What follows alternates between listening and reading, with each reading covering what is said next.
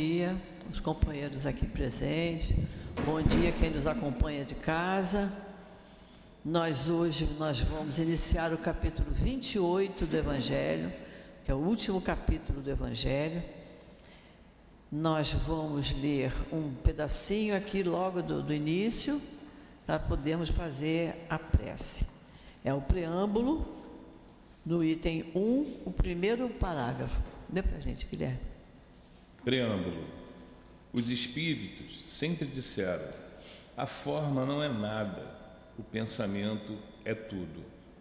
Orai cada um segundo vossas convicções, e de modo que mais vos sensibilizar.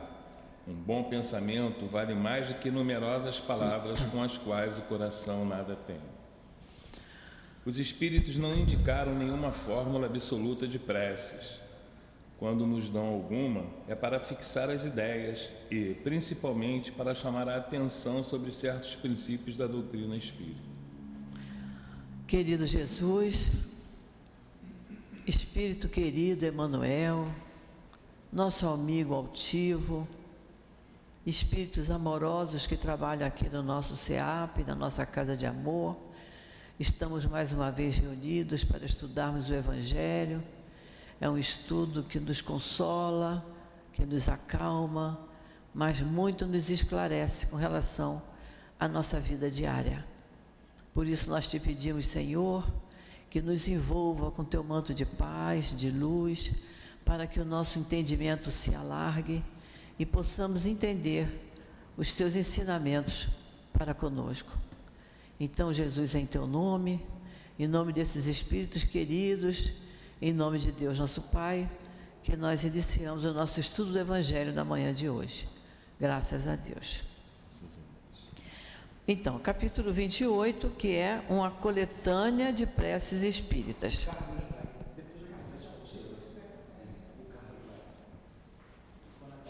Então, por que Kardec colocou essa coletânea de preces?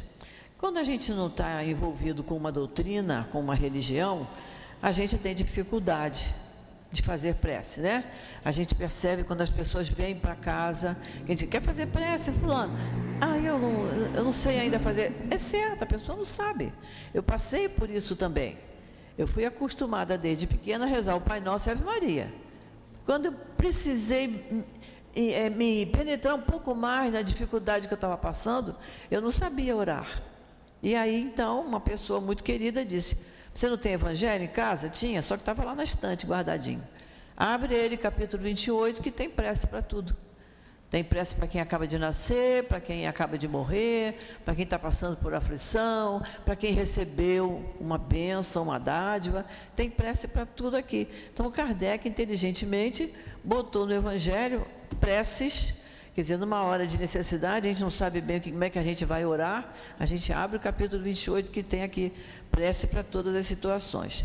Então, quando a gente começa aqui, ele fala no preâmbulo. O que é o preâmbulo? É a mesma coisa que prefácio. No início do Evangelho, nós temos lá o prefácio que foi ditado pelo Espírito de Verdade.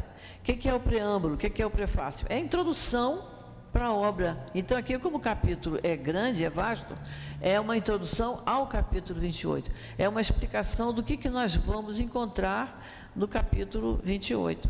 Certo?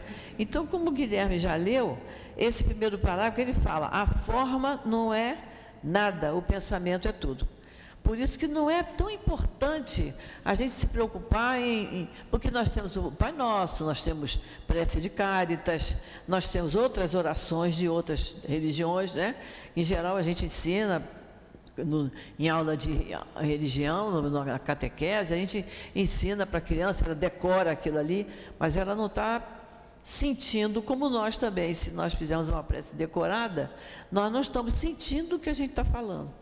Por isso que é bom que aquilo parta do coração, do nosso sentimento, que é isso que ele está dizendo aqui, né? Ele diz: um bom pensamento vale mais que numerosas palavras. Não adianta também eu fazer uma prece enorme, não adianta fazer uma prece com frases repetidas. O que interessa é ela partir do meu coração, do meu pensamento. No segundo parágrafo, o Guilherme leu, né? Os espíritos não, eles não indicaram nenhuma fórmula. Kardec certamente pediu a eles orientação com relação a fazer prece, que é uma coisa que sempre as pessoas tiveram dificuldade, e eles então deram sugestões. Não é que quando desencarna uma pessoa querida, eu vou pegar o evangelho obrigatoriamente e eu vou ler uma prece para alguém que acaba de morrer. Não há necessidade disso. Se eu, aquilo partir do meu sentimento, eu posso fazer a prece da minha cabeça de acordo com o sentimento que eu tinha por aquele que desencarnou. Assim, pelo sentimento que eu tenho por aquele, aquela criança que acaba de chegar, que é um espírito que está reencarnando, né? Mas, na dúvida, a gente tem aqui o, o nosso conselheiro, que é o nosso evangelho. E aí, lembrando de preces decoradas, a gente quer mostrar que não tem nada de errado. O Pai Nosso é uma prece que Jesus nos deixou. Nós vamos analisar depois aqui o Pai Nosso, frase por frase. A Ave Maria foi uma prece que foi, ela foi montada pela Igreja Católica.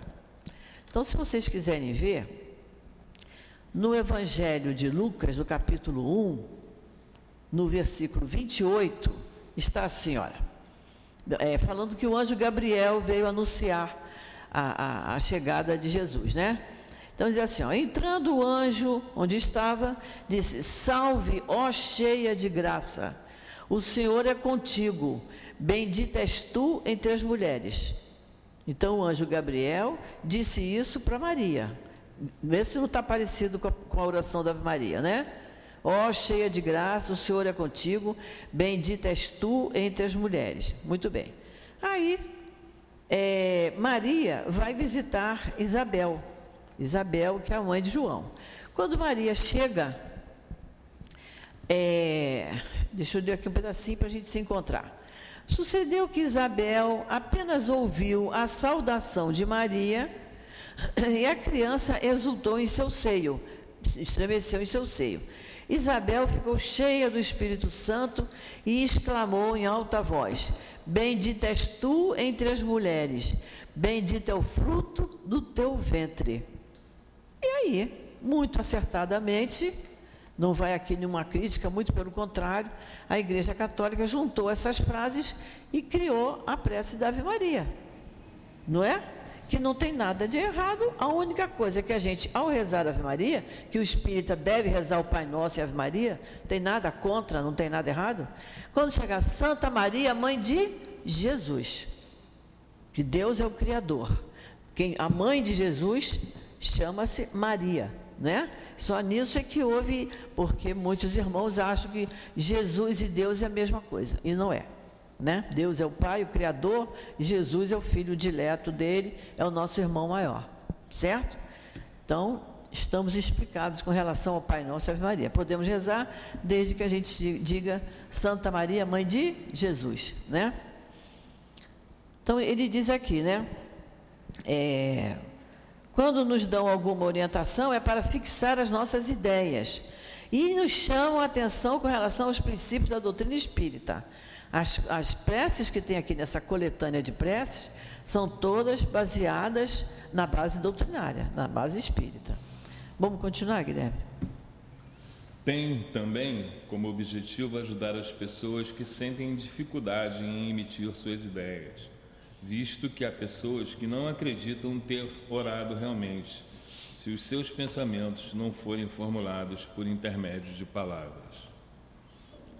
A coletânea de preces contida neste capítulo é uma escolha feita entre aquelas que foram ditadas pelos Espíritos em diferentes circunstâncias.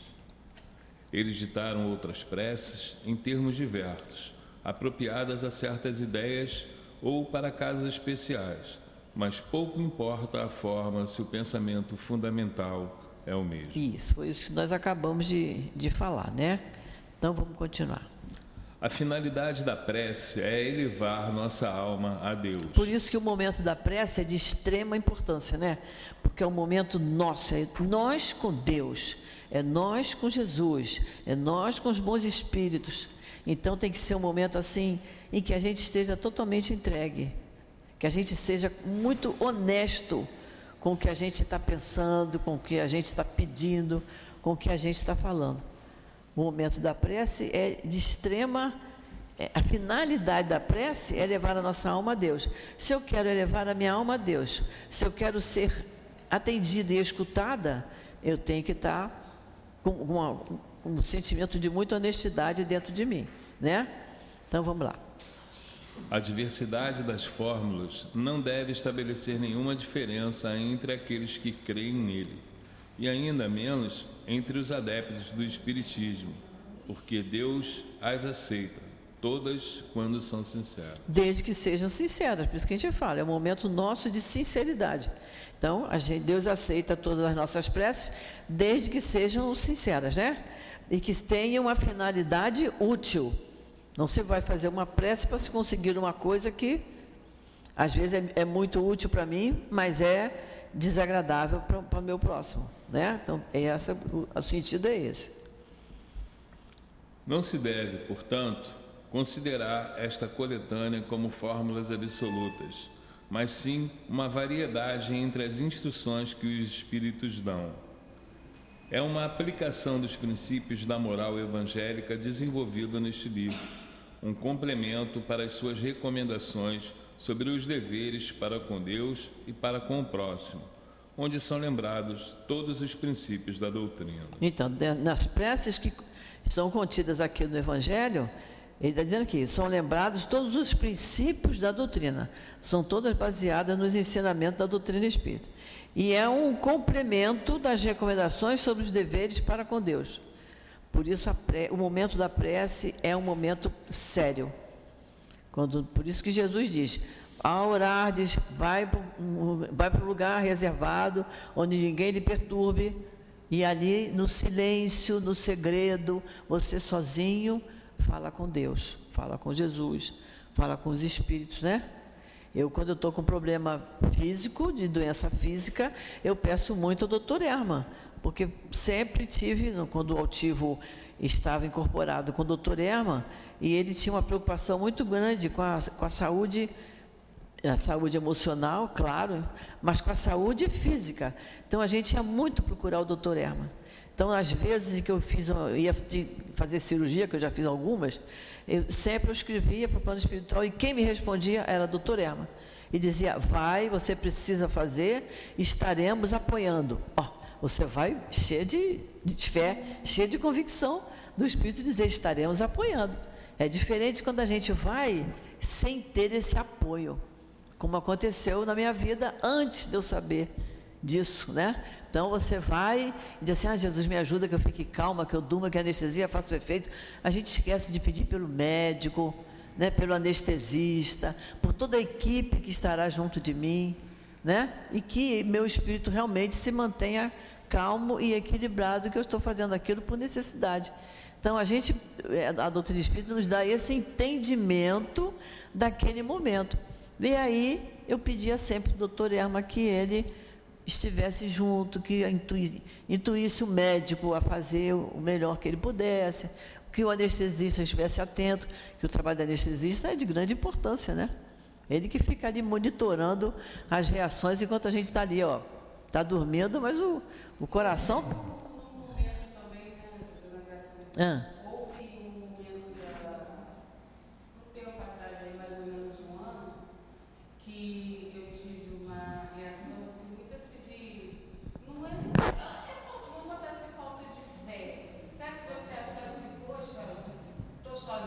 É. Uhum. O que, que, eu fiz? Será que eu fiz alguma coisa errada? Aí eu deitada assim, fui dormir, todo mundo foi dormir, eu estava deitada, acho que eu caí no sono. Quando eu caí no sono, vi aquela multidão assim, sabe? Aquela luz, aquela coisa assim em cima.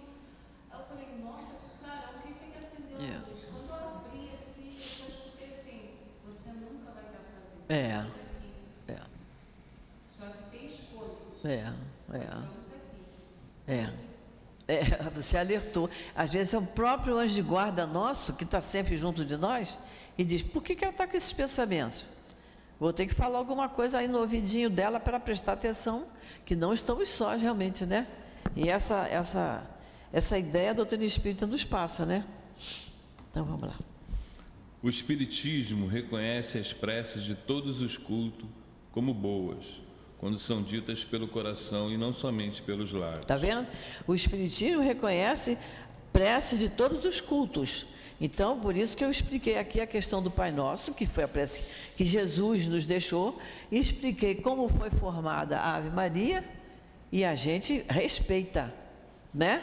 A gente respeita os cultos, de, de, eh, as preces de todos os cultos, mas quando são ditas de coração. Por isso que quando aquilo é repetido, repetido, repetido, repetido, a gente fica, está perdendo tempo. Porque Jesus, Deus, não, eles não são surdos. Não precisa repetir. A criança você tem que repetir. Não faça isso, não faça isso, até ela aprender. Mas Deus precisa ouvir uma prece cinco, seis, sete, oito vezes? Não precisa, né? Basta que a gente faça uma vez com todo sentimento. Chega lá. Não impõe nenhuma prece e também nenhuma condena. Como o Espiritismo nos ensina, Deus é imensamente magnânimo para repelir a voz que implora ou que canta seus louvores, somente porque ela o fez de uma forma e não de outra. Todo aquele que condenasse as preces que não fazem parte da sua coleção provaria que desconhece a grandeza de Deus. Crer que Deus se restringe a uma forma é atribuir-lhe a pequenez e as paixões da humanidade. Isso aí. Uma qualidade essencial da prece, segundo Paulo, no capítulo 17, no item 16, capítulo é 20. ser compreensível, para que possa falar ao nosso espírito. Isso, a gente lembra da, dessa passagem de, de Paulo? Deixa eu só dar uma relembrada aqui. Nós estudamos no capítulo 27, 7, né? Item 16. É, quando ele fala, ó, se eu não entender do que significam as palavras, eu serei como um bárbaro para aquele que fala. E aquele que me fala será um bárbaro para mim. Nós comentamos, né? Se você faz uma oração numa outra língua, até mesmo se rezar um Pai Nosso em inglês, meu inglês ficou lá no século passado, eu vou ficar voando. Ainda bem que eu sei, eu conheço o Pai Nosso.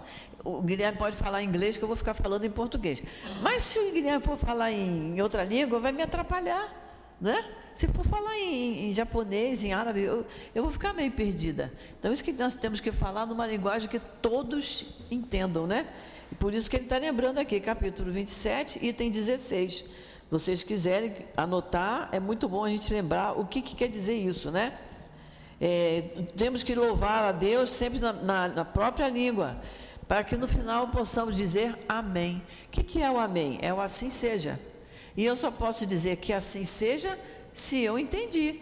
A pessoa, se uma pessoa diz uma coisa absurda, eu digo que assim seja. Eu estou aprovando o que ele disse, né? Então é isso que ele está falando aqui. Para isso, no entanto, não é suficiente que ela seja dita em uma língua que se possa compreender. Porquanto existem preces que, embora em língua comum, não dizem mais ao pensamento do que as de uma língua estrangeira e que, por isso mesmo, não chegam ao coração. As raras ideias que encerram muitas vezes são abafadas pela quantidade de palavras e o misticismo, misticismo da linguagem. São abafadas, por quê? É, de tanto falar, falar, falar, falar, falar, quem está assim assistindo até perde o interesse. Eu não estou entendendo mais nada que está falando, me cansei. Tudo muito demorado cansa, né? Então, é por isso que está falando, essa quantidade de, de palavras, fazer uma prece demoradíssima, que às vezes a pessoa que, quem não estuda isso aqui, pode ser até espírita. Uma vez, há muitos anos, eu fui a uma casa espírita, que a pessoa fez uma prece que levou uns 20 minutos. E o pior é que eu estava em pé. Eu olha que eu era bem mais jovem, eu podia ficar em pé. Mas aquilo foi me irritando. Você fica, passa com o pé, pisa num pé, pisa no outro, na perna, na outra. Eu digo, gente, não vai acabar isso aí, entendeu? Então, a, a, a prece tem que ser uma coisa até agradável de, de ser falada, de ser ouvida, né? E curta, sucinta, né? E olha o que ele diz. Sobretudo porque nesse estágio em que a gente se encontra. Não, é né? Uma das, ah, maiores, uma das maiores dificuldades que, que a gente tem é a concentração. Né? É, a concentração. Imagina você absorver 20 minutos de prece. Não tem condição. Não, não vai. Não tem condição. Aí, aí fica uma coisa, fica quase que particular. É só eu que estou pensando, porque o restante já está distraído. Você vê, se um, uma criança chora aqui no salão, tem sempre duas, três pessoas que olham para trás. Sabe que é um choro de uma criança, mas vai olhar, não sei porquê.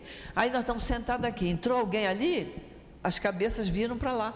A gente se distrai com a maior facilidade.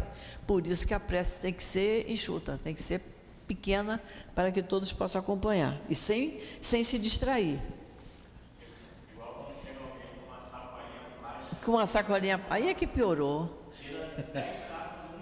É, até arrumar a sacolinha plástica parou tudo, né? É isso aí.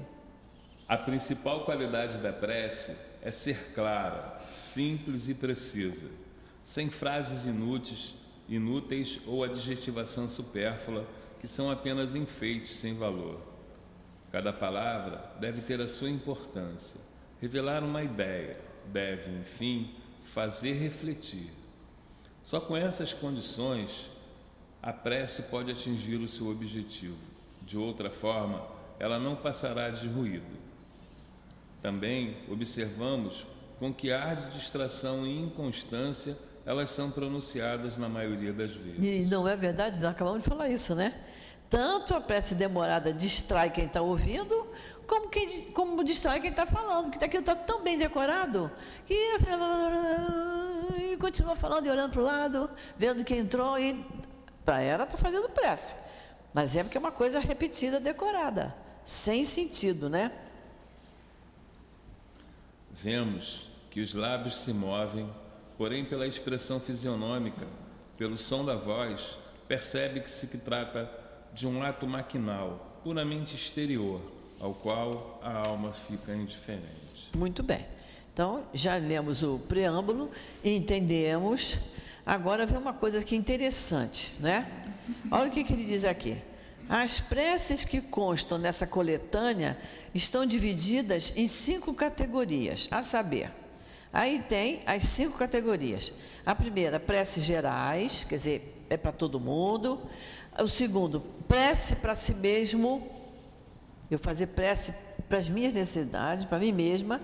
Número 3, prece que eu faço pelos outros. O 4, prece pelos que não estão mais na terra, pelos que desencarnaram. E prece pelos doentes e pelos obsidiados. Então, eu aqui no meu evangelho, eu para me facilitar, eu, eu, vi, eu vi lá, preces gerais. Começa logo a seguir, não é? Então, no meu evangelho, aqui eu estou na página 642. Eu escrevi lá, do lado do número 1, eu botei página 642.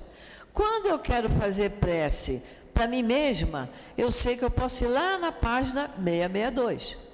Quando eu quero fazer prece pelos outros, eu vou lá na 686. Então, a gente se organiza no caso, e morreu uma pessoa, eu vou lá na página 699, direto, eu não preciso ficar folheando o Evangelho até achar a prece para aqueles que acabaram de desencarnar. Entendeu? É só, não, é, não dá para fazer agora, mas em casa, vocês. Faz quem, um índice, né? Faz uma, uma espécie de um índice. Em casa é só procurar direitinho no capítulo 28, onde é que estão as preces para si mesmo, pelos outros, pelos que não estão mais na terra e pelos doentes e pelos obsidiados. Aí bota do lado o número da página, quando precisar, já vai direto lá, né? não precisa ficar procurando. Então, o, o, as preces, essa coletânea de preces foi dividida assim, nessas cinco categorias. Aí ele diz, com a finalidade? Com a finalidade de chamar mais particularmente a atenção sobre o objetivo de cada prece e de tornar mais compreensivo o seu alcance, todas elas são precedidas de instrução preliminar uma espécie de exposição de motivos, intitulada Prefácio. Isso, está vendo? Todas elas são precedidas de instrução preliminar, que se chama prefácio. O prefácio, o preâmbulo, é a mesma coisa. Então, como é que nós vamos fazer no capítulo 28? Vocês já viram que o capítulo 28 é grande, ele tem 86 itens. Mais ou menos isso. É, 84 é muita coisa. Então, nós não vamos estudar aqui as preces, ah, porque tem os exemplos de prece. Prece a gente vai escolher de acordo com a nossa necessidade, abre o Evangelho e faz a prece. Mas nós vamos analisar todos os prefácios das preces. porque são voltados para a doutrina espírita, é mais uma maneira da gente é, guardar melhor os conceitos, as bases espíritas, tá bem? Da doutrina espírita. Então, nós vamos analisar os prefácios de cada prece. As preces não. As preces ficam por nossa conta.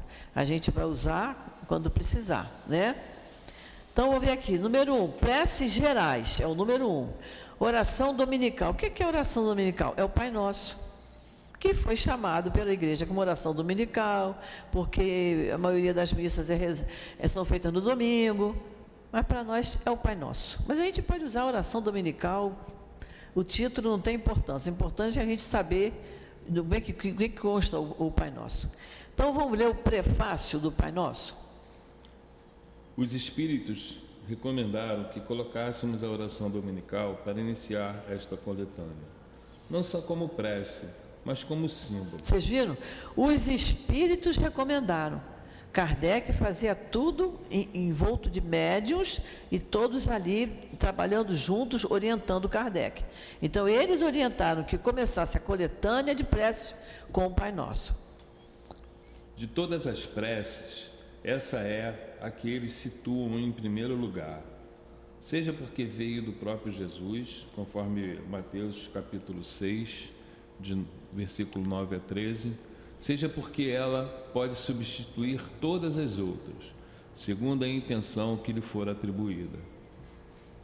É o mais perfeito modelo de concisão, verdadeira obra-prima de sublimidade na sua simplicidade. De fato, sob a forma mais restrita, ela resume todos os deveres do homem para com Deus, para consigo mesmo e para com o próximo ela encerra uma profissão de fé, um ato de adoração e de submissão, o pedido das coisas necessárias à vida e o princípio da caridade. Dizê-la em intenção de alguém é pedir para esse alguém o que pediria para si mesmo. Olha, olha que, que coisa bonita que ele diz, né?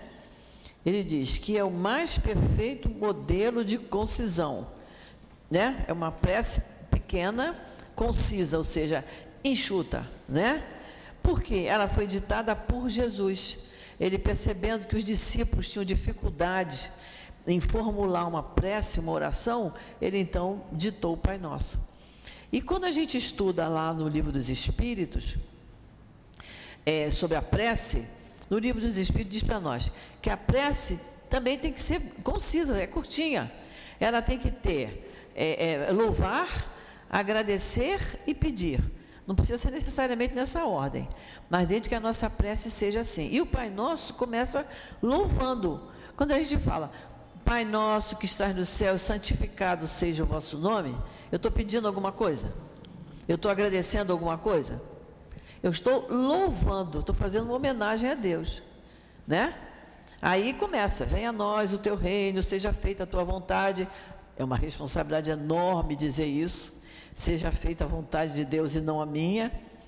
Né? A gente fala isso, mas quer que a nossa vontade seja feita. Por isso que o Pai Nosso é muito sério. Eu tenho que entender frase por frase. Né? Então a prece, tá, como está lá no livro dos Espíritos, é louvar, agradecer e pedir. Ou de, e, o melhor é começar louvando, mas eu também posso pedir e posso agradecer. A, a, a maneira de fazer a prece não é, não tem importância. A importância é o sentimento, que é o que ele está falando aqui. E o Pai Nosso tem essas três fases. Eu, por isso que ele fala que é o mais perfeito modelo de oração. É a prece que Jesus nos deixou.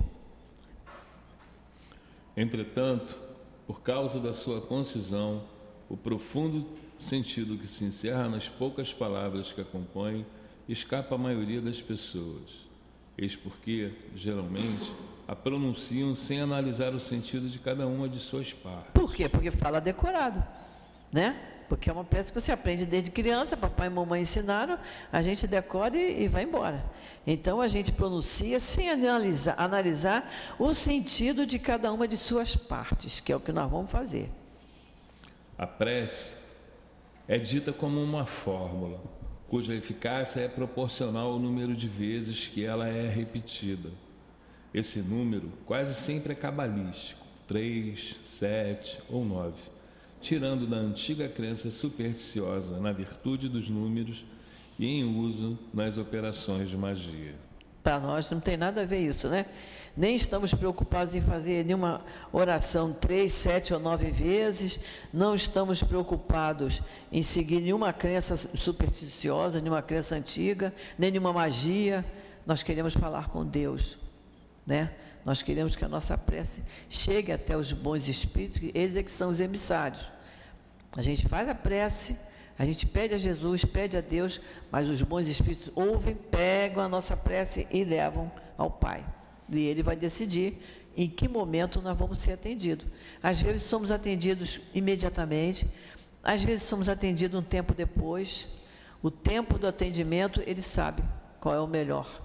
Né? Às vezes a pessoa diz assim: Poxa, eu tenho pedido isso tanto, tanto, tanto e não tenho conseguido, porque não está no momento de ser atendido. Algumas coisas aí que, que a gente está fazendo que está impedindo ser atendido, mas vamos ser.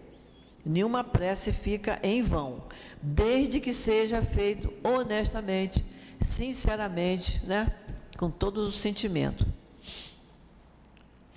para subir o vazio que a concisão dessa prece deixa no pensamento, a cada uma das suas proposições foi colocado, de acordo com o conselho e a assistência dos bons espíritos, um comentário que lhe desenvolve o sentido e mostra as suas aplicações. De acordo com as circunstâncias e o tempo disponível, pode-se, portanto, dizer essa oração de forma simples ou desenvolvida. De forma simples ou desenvolvida. E uma coisa que é interessante, quando ele diz lá no outro parágrafo, dizer essa prece em intenção de alguém é pedir para esse alguém o que pediria para si mesmo. Então a gente pode é, rezar o Pai Nosso na intenção de alguém. Por exemplo, eu sei que eu tenho uma, uma pessoa, uma, uma irmã que está doente. Eu posso, é, no momento assim, olha, fulano está doente, eu posso imediatamente que me vem à cabeça o Pai Nosso. Eu posso rezar o Pai Nosso e dizer, ofereço, Senhor, essas minhas palavras, esse meu sentimento, pelo amor que eu tenho pela minha irmã fulana de tal. Não é isso? Eu posso rezar em favor de alguém. Se eu não tiver uma ideia da minha cabeça, se eu precisar de usar o Pai Nosso. Por isso que está dizendo aqui. Dizer o Pai Nosso em intenção de alguém é pedir para esse alguém o que eu pediria para mim mesmo. Isso pode ser feito tranquilamente, né? Bom, então vamos começar a analisar o Pai Nosso. Olha, eu acho que está lá na questão 659. Você que sabe uma porção de coisa de livro dos Espíritos. É 659 a prece? Eu acho que é. Ele sabe uma porção de. Ele sabe os números todos. Eu acho que é 659 que fala sobre a prece, que é justamente o que ele diz: é, louvar, pedir e agradecer. A prece. 658. É? 658. Errei por um. 658. Livro dos Espíritos 658. Fala sobre a prece. Então vamos ver aqui, vamos começar a analisar o Pai Nosso. Olha, a gente analisar o Pai Nosso é tão interessante que no mês de abril, que o culto foi lá em casa, eu pedi, nós temos o nosso culto mensal da casa, né? Sempre no quarto domingo do mês faz-se um culto mensal da nossa casa. Nesse mês de setembro vai ser na casa da nossa Conceição. Mas no mês de abril foi lá em casa. E o Newton sempre deixa a nossa vontade a gente escolher o tema que a gente quer falar. E eu falei para ele, eu queria fazer o Pai Nosso. Gente, nós só lemos as duas primeiras frases. Com quase uma hora de culto, nós não passamos disso né? Porque não, você fica analisando, analisando, analisando, mas nós não vamos fazer isso não, nós vamos ler conforme está aqui. É só para a gente ver a importância da gente analisar o Pai Nosso. Então vamos lá. Cremos em vós, Senhor, porque tudo revela o vosso poder e a vossa bondade. Não é um louvor? O Guilherme não leu a primeira frase, mas eu vou ler.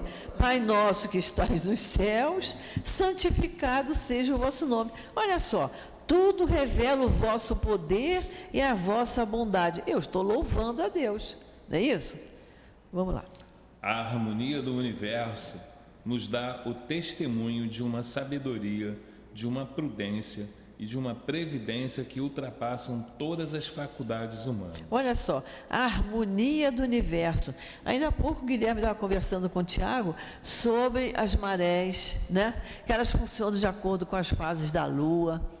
Se a gente parar para pensar o nosso organismo por dentro, né?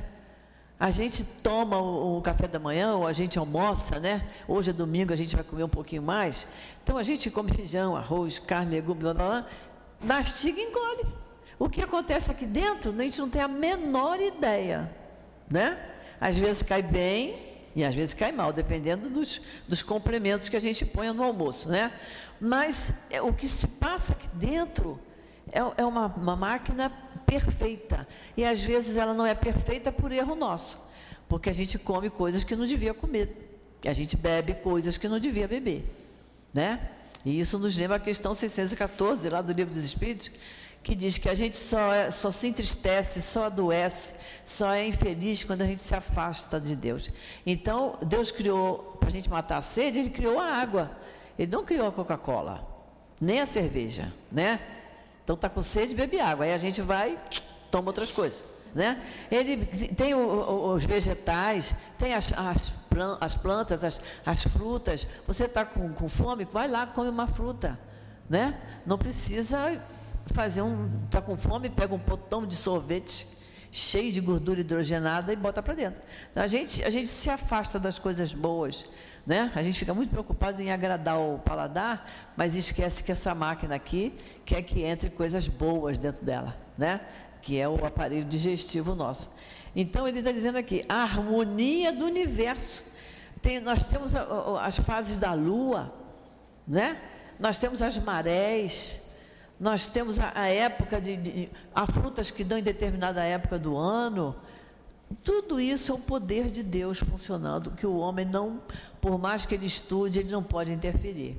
Dona Gracilde, eu ah. recentemente, é, acidentalmente, eu estava estudando sobre, sobre, um, sobre um maracujá Sim. e aí, de repente, apareceu uma, um, um fungo chamado micélio. Ah.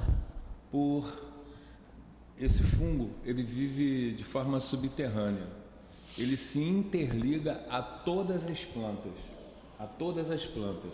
Então, se uma determinada árvore é derrubada pelo homem, esse fungo se encarrega de comunicar todas as outras e elas direcionam todo o seu esforço para aquela para aquela para que aquela árvore brote. É.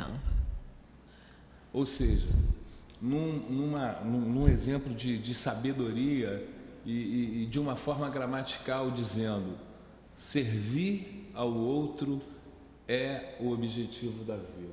E você vê, esse fungo não, não, ele não tem inteligência, ele não tem Nada. sentimento, né?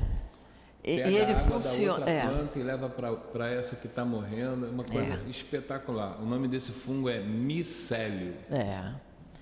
E isso aí está tudo ligado a as leis divinas, que as leis divinas funcionam desde o átomo na questão 540, livro dos Espíritos, explica isso, né? É. Desde o átomo, que é a menor partícula que hoje já tem, já se descobriu que tem menor ainda, até o arcanjo, que é o, o anjo, que é o espírito superior, que é o espírito de luz, que é o espírito feliz. Esse desenvolver todo, como a gente vê a, a, a borboleta, né? Que vem de uma, uma minhoquinha feinha pra caramba, né? E daqui a pouco dali sai uma borboleta lindíssima, né? O bicho da seda, né? que dentro do, do casulo, dentro do casulo ele, ele faz, a, ele faz a seda, a seda para a gente fazer uma roupa. Tudo isso são coisas de Deus, são coisas divinas, né? Que a, gente, a natureza está totalmente integrada às leis de Deus. Nas leis de Deus. Nós humanos é que temos né, o é. de destruir tudo. É. É. É. A gente saiu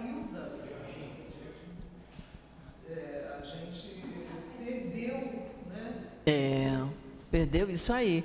E é interessante que as leis de Deus funcionam, de, por exemplo, a lei do trabalho. A lei do trabalho é só para nós, que quem trabalha é o ser humano. As plantas trabalham. Imagina, as abelhas. As abelhas, elas trabalham. Então a lei de Deus, as leis de Deus vêm desde o início. É muito bonito isso. E sem, Quando... nenhum, e, e, sem a menor preocupação de servir só a si. Né? E, e nem de, né? Tudo aquilo que a natureza produz, produz em abundância. Em abundância para todos, é. né? E para todos, sem, sem vaidade, sem exibição, né? Porque às vezes a gente fala assim, ah, eu hoje já fiz muita coisa. E aí a gente fala tudo que fez durante o dia. E, é né? E, É, isso. Se a gente pensasse nisso, né, Luciana? Nós duas não seríamos gordinhas. É, é, é isso aí. Vamos lá mais um pouquinho. O nome de um ser soberanamente grande e sábio está inscrito em todas as obras da criação, desde o raminho de uma erva e o mais pequenino inseto até os astros que se movem no espaço. Por todas as partes, vemos a prova de uma solicitude paternal. Eis porque é cego aquele que não vos reconhece nas vossas obras, orgulhoso o que não vos glorifica, e ingrato o que não rende ação de graça. Que não rende ação de graça. O que é render ação de graça? Quando eu falo, ah, graças a Deus. Eu, graças a Deus, eu agradeço a Deus. Né? Por isso que sempre que a gente saiu, foi para a rua, pegou condução, chegou em casa, graças a Deus eu estou na minha casa. Na hora de dormir, graças a Deus que eu estou deitado na minha cama e estou agradecendo a Deus. Né? É o render graças, é isso que ele quer dizer. Que a palavra graça parece que pertence só aos nossos irmãos católicos, mas não é bem assim. É render graças, é agradecer. Né? E porque a gente.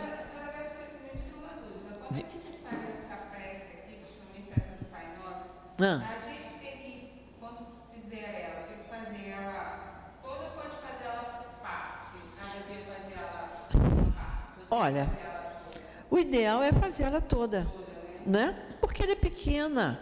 Né? Aqui cada frase tem uma explicação, uma explicação. Mas quando você for fazer o Pai Nosso você sozinha, você só vai ler, ó, Pai Nosso que está no céu, santificado seja o vosso nome, que o vosso venha a nós o vosso reino. Aí você vai, venha seja feita. Ela é pequena. Então, a gente, essa explicação é só para a gente entender frase por frase. Mas é, o ideal é que a gente faça ela toda, né? E é interessante quando ele fala aqui, é, eis porque é cego aquele que não reconhece as suas obras, você não reconhecer que existe Deus, né? Na nossa vida, nos nossos momentos, no nosso organismo, na, no que a gente, na planta que a gente come, Guilherme que gosta de plantar, né, Guilherme? Você vê a, a planta crescer, a fruta surgir, você vai lá, retira e come. Isso é uma coisa de Deus, é uma coisa maravilhosa, né? É, orgulhoso aquele que não vos glorifica, que não, não reconhece que existe Deus, você até hoje ainda vê gente dizer, gente conhecidíssima em televisão, diz assim: se é que existe alguém lá em cima, eu digo, mas olha, eu pensei que fosse mais inteligente. Não é tão inteligente, porque se fosse, não repetia mais essa frase. Porque eu já contei aqui, num, num programa que eu assisti de médicos, na TV Cultura, só de cirurgiões de cabeça, eram oito médicos, e um deles, já até com mais idade, ele falou o médico cirurgião de cabeça, aquele que abre a cabeça para fazer uma cirurgia. Se ele não acreditar em Deus, ele não é um bom médico. E todos que estão em volta dele é, a, a balançaram a cabeça afirmativamente. Porque é daqui que parte tudo. Você vê, aquele, aquele ator que sofreu acidente, o traumatismo craniano, provavelmente ele não vai poder andar mexendo. Por quê? Ele teve um traumatismo craniano. Porque é daqui que vai movimento para os meus braços, é daqui que vai movimento para as minhas pernas, é daqui que vai a minha fala, é daqui que vai a minha visão. Nessa caixinha aqui, está tudo contido aqui. Você deu uma pancadona nessa cabeça você perde o movimento do pé. Olha lá, o pé está lá embaixo, a cabeça está aqui. Mas é daqui que parte, os movimentos partem. Então, quando esse médico falou isso, eu falei, gente, que, que coisa maravilhosa que ele está dizendo. Então, nós, coitado de nós, dizermos uma coisa dessa. Aquele lá de cima, se é que existe alguém lá em cima, né? dizendo até assim com um certo desprezo, né? Não acredita naquilo, é que a gente lamenta profundamente que ele diga isso, né? Vamos para a frase número 2? Que o vosso reino venha. Senhor, destes leis cheias de sabedoria aos homens, leis que lhes dariam a felicidade, se eles as obedecessem. Com essas leis, fariam reinar entre eles a paz e a justiça, se ajudariam mutuamente, em vez de se prejudicarem como o fazem. O forte sustentaria o fraco, em vez de esmagá-lo, evitariam os males que se originam, originam dos abusos e dos excessos de todos os gêneros. As misérias terrenas, em sua totalidade, provém da violação das vossas leis, porque não há uma só infração que não tenha suas consequências fatais. Então, justamente que nós falamos da questão 614, né? Quanto mais a gente se afasta de Deus, mais infeliz a gente é. E nisso envolve os nossos sentidos, os nossos prazeres, as nossas necessidades. Se eu pensar só em mim materialmente, eu estou afastada de Deus. E aí eu estou errando. É isso que ele está, é isso que ele está dizendo aqui, né? É, as misérias terrenas, em sua totalidade, não são algumas não, totalidade, provém da violação das leis de Deus. Porque não há uma só infração que não tenha as suas consequências fatais. A gente, quando comece uma, comete uma, uma infração de trânsito, que é uma coisa material, se aquele, se aquela, aquele sinal ali naquele dia está com defeito, não acontece nada. Você tinha que andar ali a 80, você está a 90, não vai acontecer nada. Mas, perante Deus, não tem. As menores infrações, Ele está presente. Não é que necessariamente que Ele esteja ali, mas nós vimos, como nós comentamos, né, Luciana, que nós temos uma rede de espíritos à nossa volta nós temos o nosso anjo da guarda, que é um espírito superior a nós, que está ajudando a gente, está nos intuindo, está nos alertando. Então, ele está fazendo, falando com quem? Com a minha consciência. Se eu agir de acordo com a minha consciência, eu, eu vou errar muito menos. Muito menos. E aí eu estarei me aproximando de Deus. É isso? Agora, quando eu digo eu sei que isso está errado, mas eu vou fazer, porque me deu na telha, eu, eu sou dona do meu nariz, eu faço o que eu quiser, estou infringindo as leis e estou violando né, as leis de Deus e tenho que arcar com as consequências. Materialmente, muita coisa passa despercebido, mas moralmente nada passa despercebido. Nada mesmo. Vamos lá. Nossa, Kardec. É, é, temos que orar e vigiar. Não é isso? Vigiar e orar. Vamos lá destes ao animal. Esse, esse, parágrafo, esse parágrafo, agora faz a diferença. Ah. Destes ao animal o instinto que lhe marca o limite do necessário. E ele, com isso, se conforma maquinalmente. Mas ao homem, além desse instinto, deste a inteligência e a razão.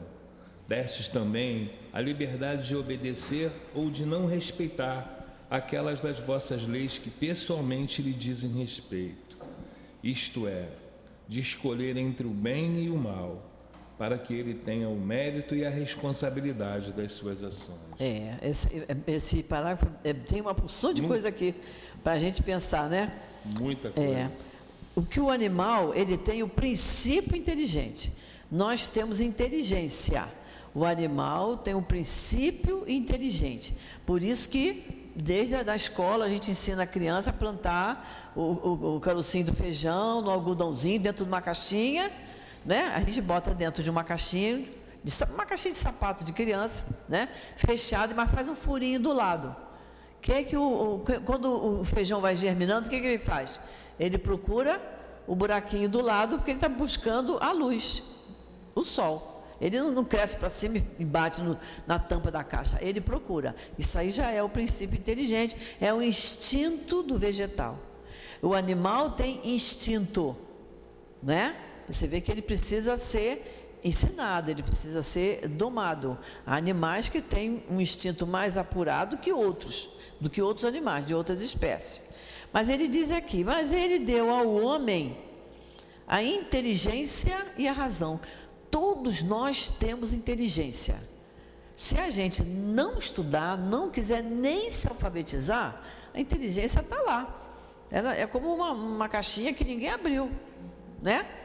Agora, quanto mais você estudar, você vai desenvolvendo. Não é que ela vai crescer de tamanho, não. Ela vai se qualificando. Então, quem sabe ler e contar está é, tá melhor do que aquele que não sabe ler nem contar.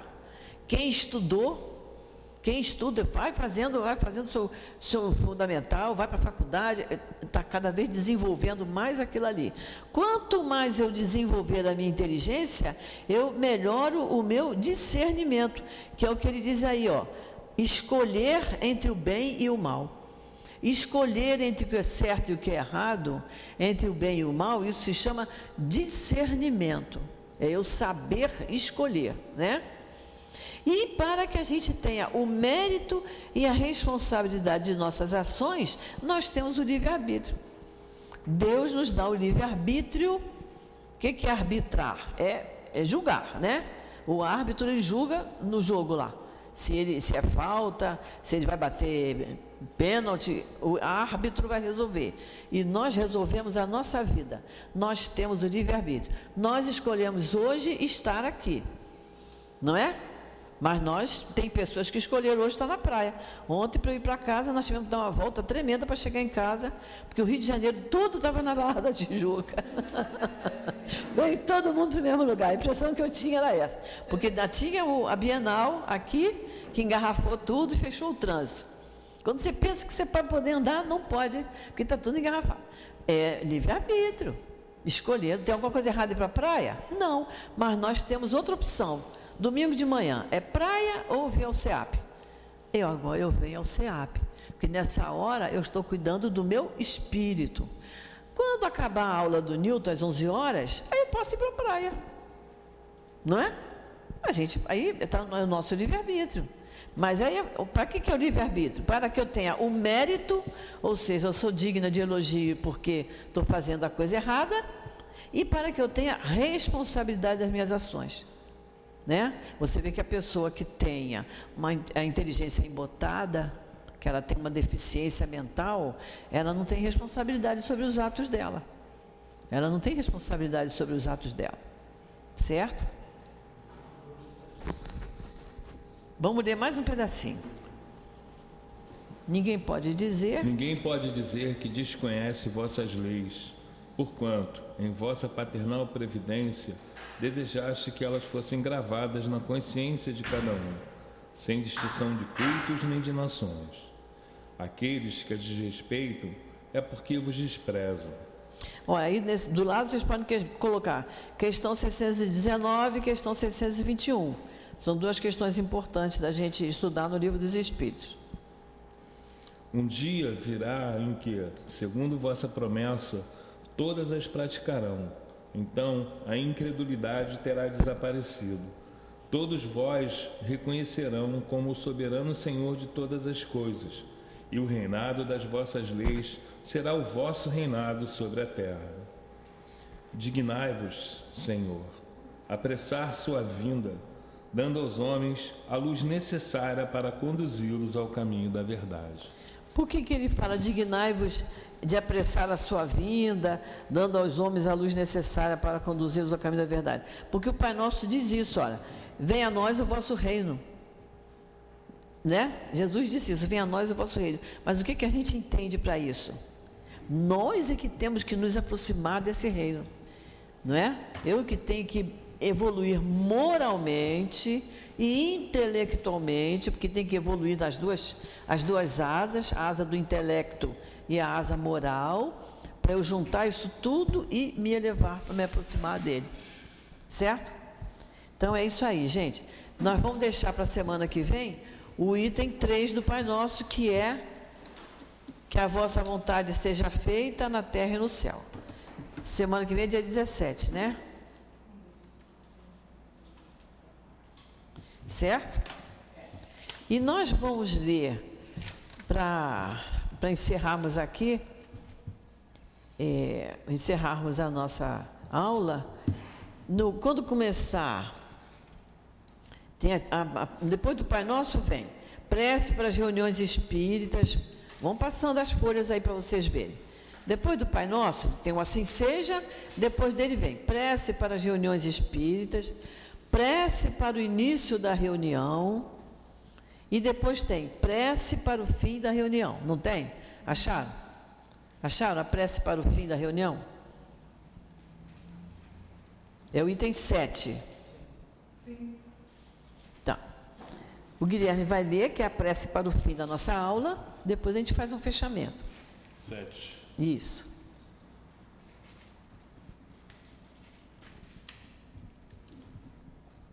Agradecemos aos bons espíritos que quiseram vir se comunicar conosco e pedimos que nos ajudem a colocar em prática os ensinamentos que nos deram.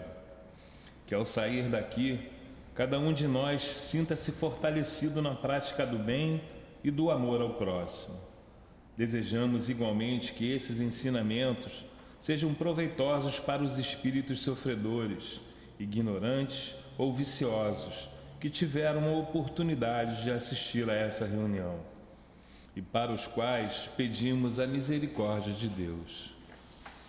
E quanto a nós, Senhor, que possamos nos sentir cada vez mais fortalecidos no teu amor.